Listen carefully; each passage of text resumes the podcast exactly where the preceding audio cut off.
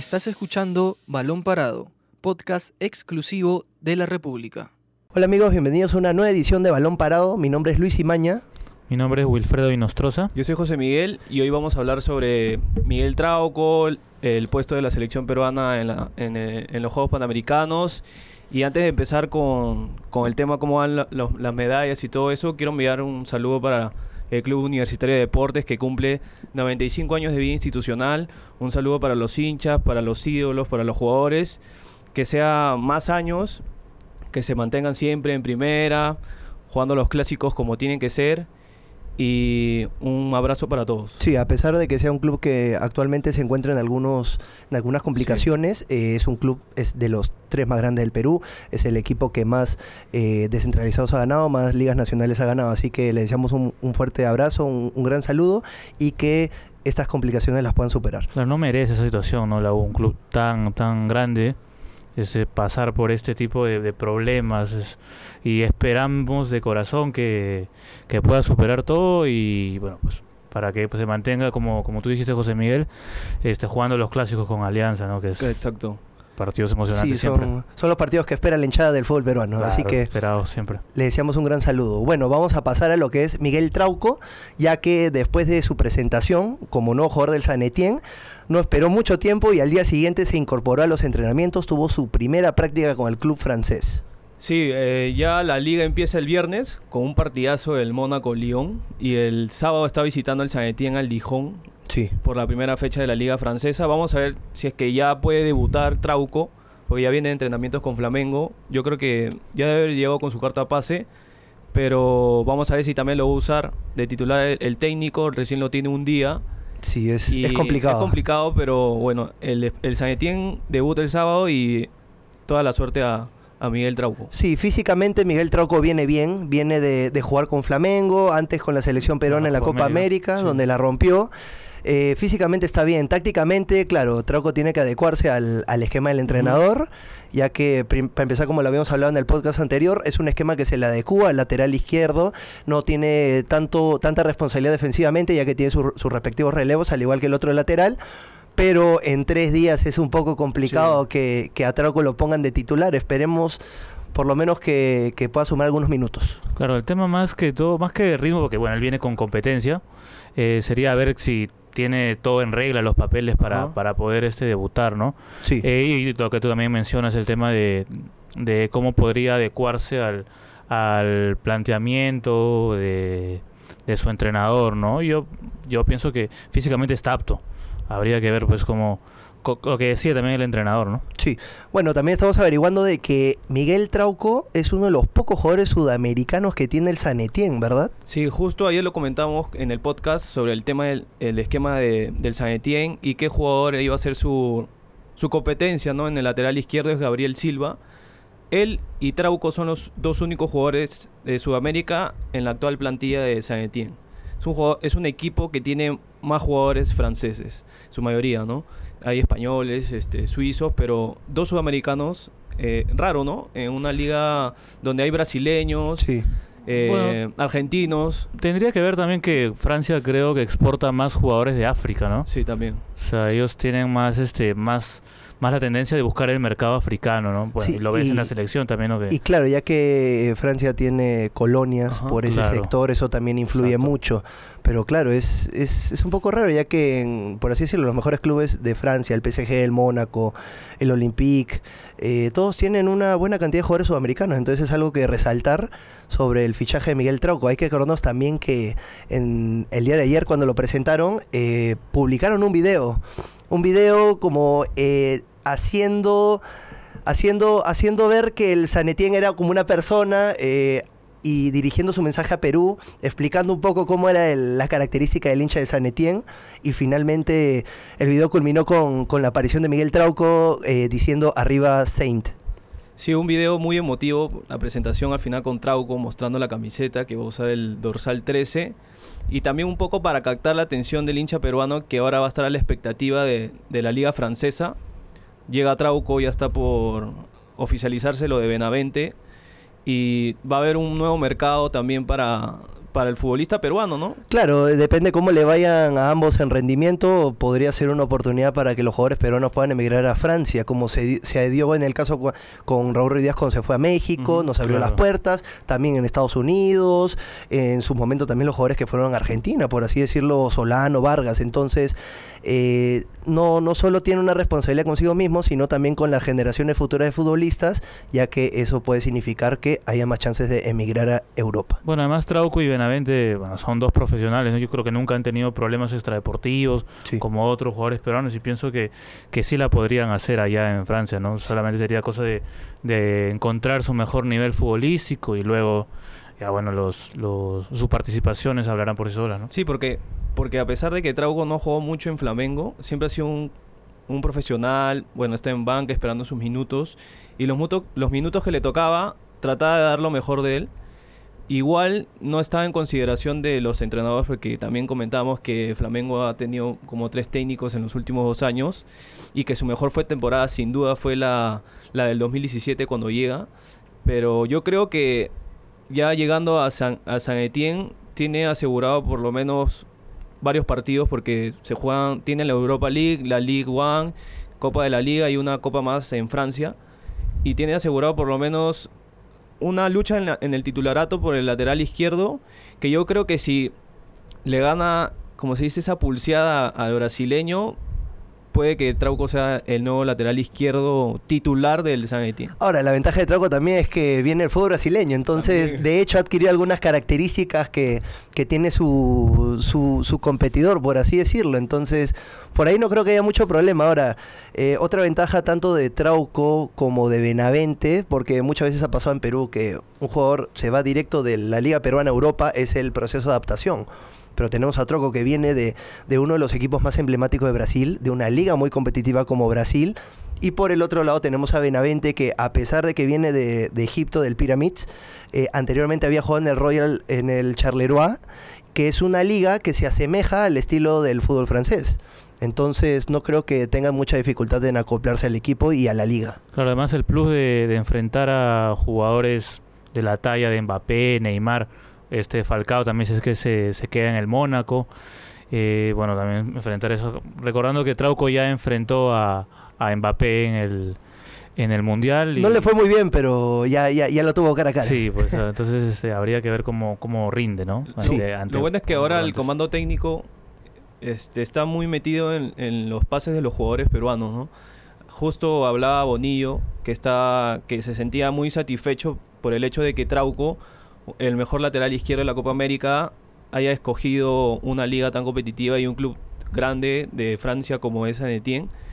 Y, y ellos y eso hace que sea un trabajo más arduo de bueno en lo físico de- en su caso de, de Néstor Bonillo de seguir sacando jugadores para que sean exportación no también habló sobre Benavente y el cambio de, de Egipto que no le daba mucha competencia De hecho, le ha gustado el cambio a Bonillo. y que se vaya al Nantes que estuvo peleando ahí los primeros 10 lugares pero en el caso de Trauco es titular indiscutible en la selección y necesita esa continuidad y bueno hizo caso a lo que tanto pedía Gareca no de de dar ese salto a un club que te permita continuidad y bueno, con competencia, ¿no? Con otros equipos grandes como PSG, Mónaco y en Francia, ¿no? Sí, y también estamos hablando de un jugador que eh, a nivel de jugador peruano es poco común. No, no, no solo por sus características de juego, que juega en una posición eh, poco común, no solo en Perú, sino en el mundo, sino también que eh, Trauco, a pesar de que solo ha ju- jugó en un equipo en el extranjero, ha podido mantenerse.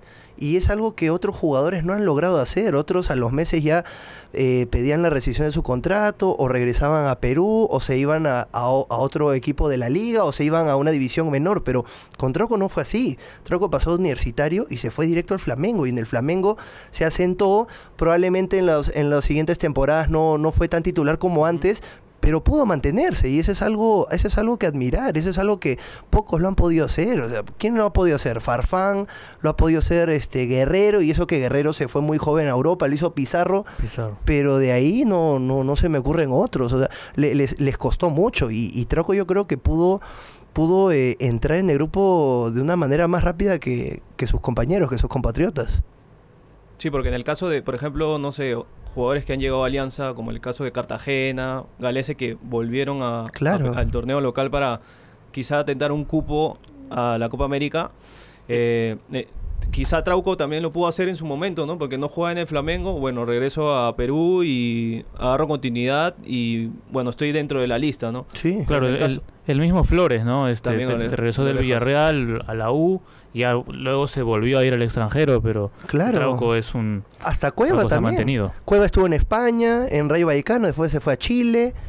De ahí regresó, me parece, a, a- a Alianza Lima Claro. y de ahí emigró nuevamente. Entonces es, es, es raro en el fútbol peruano que los jugadores eh, vayan a Europa, vayan al extranjero y se queden ahí. Y pesó- yo creo que pesó demasiado, como ayer lo comentamos, que el presidente había dicho que del Sanetien que lo tenía en el radar, que era titular de selección peruana con más de 40 partidos y que, bueno, en su club no jugaba tanto, pero en la selección era titular.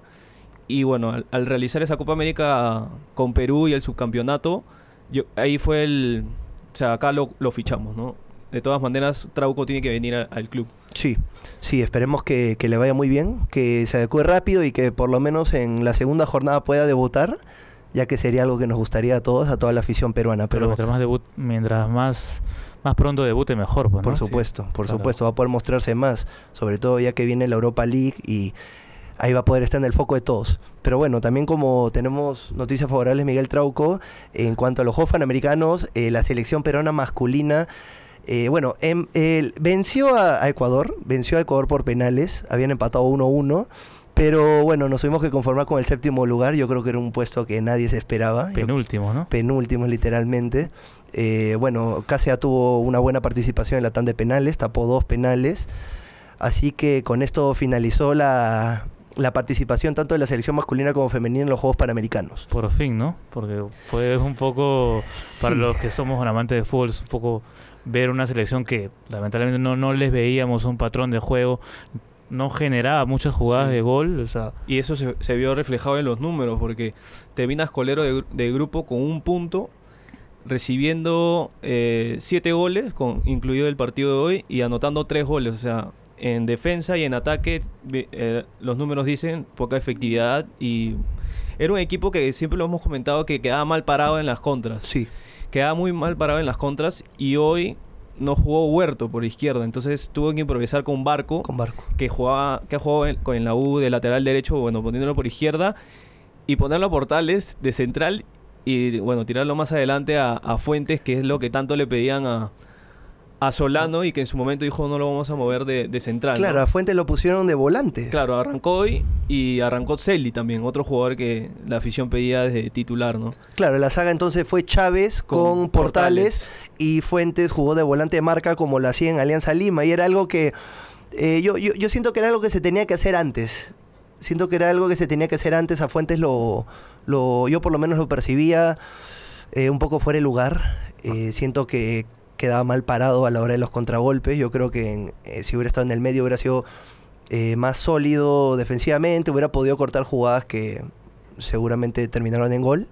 Entonces, yo creo que la selección no cumplió con las expectativas que todos esperábamos. Si regresamos de repente al primer partido con Uruguay, bueno, ahí no podías modificar a Fuentes porque Chávez estaba lesionado y Portales era el otro central. Entonces ya bueno, Fuentes con Portales arrancaron ese partido y Ah, luego vuelve Chávez de emergencia y luego vuelve Chávez y ya juega con, con Aldair Sí, y ya estaba Portales que podía ser otra variante en la defensa. Entonces ahí pudo mover un poco el esquema y ponerlo a Fuentes, pero Solano dijo pues en conferencia que no, no le iba a mover, que le aportaba más en ese lugar de central que, que en su mejor lugar, que es en Alianza, ¿no? En el mediocampo que tiene y venía de un gol, ¿no? claro, tiene gol, entonces tiene que aprovecharlo y ponerlo por lo menos en el medio para arriba. Lo que pasa es que tal vez a, a Solano le engaña la, la talla que, que tiene Fuentes, ¿no? Me parece que pasa el metro 90. Sí, tiene buen Entonces, biotipo. es, este, bueno, así tienes imagen que siempre una persona o un jugador alto tiene que ser zaguero central, no necesariamente es así, ¿no? Claro. Entonces, quizás no, no ha visto,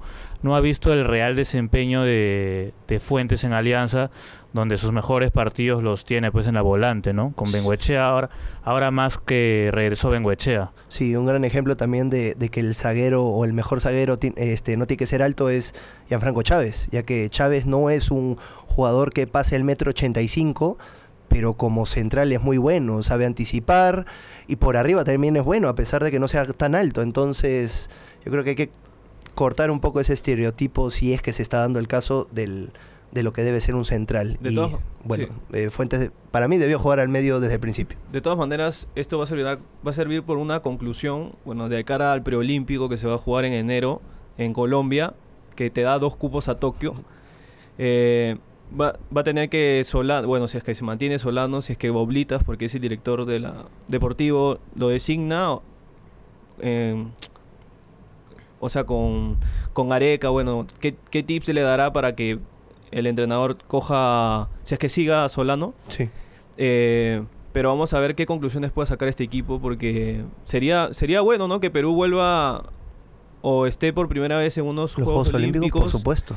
y teniendo una base de jugadores que juegan en primera división, ¿no? Porque ni siquiera son jugadores que están en reserva, ya están en titul- ya son titulares en sus clubes y marcan la diferencia, como en el caso de Quevedo, que es goleador en Alianza y entre otros jugadores, ¿no? O sea, a mí me gustaría verlo más a Celi, por ejemplo. Que a pesar de que tenga 17 años, yo lo veo un jugador con, con mucha personalidad, eh, encarador. Y yo creo que eso es algo que no se debe desaprovechar a pesar de que sea un jugador joven. Yo de las pocas cosas para, para rescatar de esta selección está Celi y también Cáceres, ¿no? Sí. Parece que Cáceres tuvo varias salvadas, más allá de que los tres partidos pues eh, no terminamos con el resultado esperado, per- este, perdimos dos y Pero no fue por perdemos uno. responsabilidad suya. claro, Cáceres me pareció el, el valor más importante, ¿no? Sí, ha, de- selección. O ha uno de los más demostrado, ha demostrado el por qué es uno de los arqueros de la selección peruana absoluta. Pero bueno, así como la selección, las selecciones de fútbol culminaron su participación en los Juegos Panamericanos, tenemos dos deportes que están sacando cara por el país, eh, sobre todo frontón y remo. En frontón, eh, Kevin Martínez clasificó a la final después de derrotar por dos sets a cero al argentino Guillermo Osorio. Al igual que, la, que, el- que en la categoría femenina, quien Claudia Suárez ganó a la chilena Rosario Valderrama y ambos disputarán la final de cada categoría, entonces ya tenemos asegurado por lo menos dos medallas de plata Sí, que Kevin Martínez es siete veces campeón nacional y bicampeón sudamericano. sudamericano. Entonces, ahí ya él, él ha luchado tres fases para llegar a la final y ya tenemos dos medallitas en tanto en masculino como en femenino. Con eso ya tendremos 25 medallas. Claro, y no olvidar también que, que se va a iniciar la, la participación de Perú en vóley, en vóley femenino. Sí. Claro que Perú tiene un equipo importante Es potencia y, y tiene, y tiene aspiraciones de, de una medalla, no sé si la de oro o la de plata, pero tiene aspiraciones de, Llegar al de podio en lo más alto, claro. Justo hoy debuta la selección de vóley a las ocho y media con Canadá, que ya le enfrentó ahora último en julio, si no me equivoco, en la Copa Panamericana que se, re- se realizó acá. Perdió 3-0 Perú con Canadá, pero ya más o menos conoce el plantel de, de su rival, de las nor- norteamericanas, y ojalá que también podamos aspirar a una medalla, como dice Will, puede ser bronce, plata o de oro, pero es un proyecto también, ¿no? Como de la selección que está dando resultados y espero que esperamos, ¿no?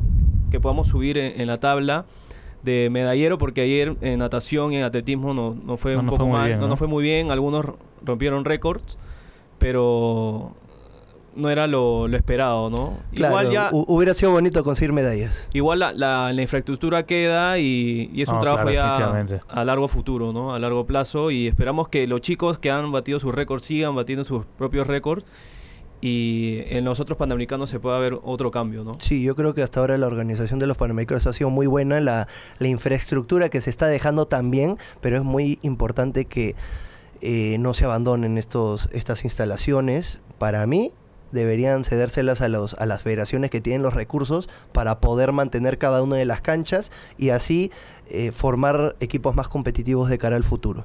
Pero también en remo hemos conseguido eh, en varias categorías el pase a la final. Sí, Camila Valle y Pamela, y Pamela Noya, la dupla femenina de remos cortos ligero, ya clasificó a la final, quedaron terceras en, en la competición y pasaron a la final que es este viernes. Al igual que en dupla masculina, en remos cortos ligero, Gianfranco Colmenares y Renzo León ganaron el repechaje y también jugarán la final. Sí, y también Gonzalo del Solar clasificó a la final de remo corto masculino. Gonzalo se ubicó en tercer lugar en la primera semifinal, lo que le permitió pasar a la última instancia del certamen. Bueno amigos, eso ha sido todo por hoy, una nueva edición de Balón Parado. Mi nombre es Luis Imaña Mi nombre es Wilfredo Inostroza. Yo soy José Miguel Bertis. y nos vemos en la próxima edición. Esto fue Balón Parado, podcast exclusivo de la República.